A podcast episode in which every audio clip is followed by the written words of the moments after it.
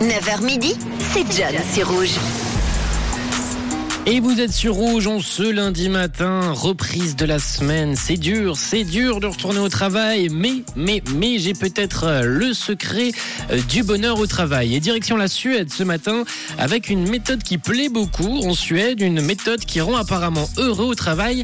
Alors prenez note. Vous êtes peut-être euh, fatigué en fin de journée, vous en avez peut-être marre de vous rendre au travail. C'est difficile peut-être le matin de se lever, de retrouver la motivation. Eh bien, en Suède, ils, a, ils apportent une importance extrême à la pause café. Les Suédois sont de très grands consommateurs de café et au travail, la pause est essentielle. Ça s'appelle le, concept fika, c'est comme ça que on l'appelle.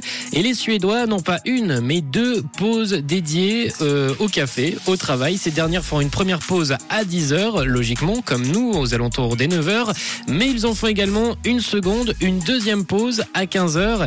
Évidemment, consommer du café sur ces deux moments privilégiés n'est pas une obligation. En fait, ce qui compte le plus, c'est de justement faire une pause et de s'octroyer un moment de pause pour déconnecter, même si ça ne dure que seulement 15 minutes. Considéré comme une recharge psychique, le concept FICA est une façon pour les employés de prendre du temps pour échanger entre eux, mais aussi pour se détendre. Visiblement, appliquer cette technique de détente permettrait de booster la créativité et d'être plus heureux au travail. Vous en pensez quoi, vous de votre côté? Devrions-nous pousser également ici pour obtenir une pause à 9 et une autre à 15 heures euh, ou bien ça vous va très bien comme euh, nous sommes à l'heure actuelle et vous êtes très heureux au travail. 079 548 3000 dites-moi quelles sont vos propositions qu'est-ce qui vous qu'est-ce qui vous rend heureux lorsque vous êtes au travail? On en parle sur Rouge ce matin avec un titre un titre tout récent qui cartonne euh, actuellement. C'est Miley Cyrus pour la suite avec Flowers Balico